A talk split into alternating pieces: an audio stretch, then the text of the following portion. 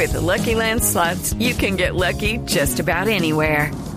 This is your captain speaking. Uh, we've got clear runway and the weather's fine, but we're just going to circle up here a while and uh, get lucky. No, no, nothing like that. It's just these cash prizes add up quick. So I suggest you sit back, keep your tray table upright, and start getting lucky. Play for free at LuckyLandSlots.com. Are you feeling lucky? No purchase necessary. Void where prohibited by law. 18 plus terms and conditions apply. See website for details. Según el senador Jorge Robledo, citante el debate de control político a Salud COP, se espera que el ministro de Salud Alejandro Gaviria y el superintendente de Salud Gustavo Morales respondan ante la presunta apropiación de billones de recursos por parte de esa entidad.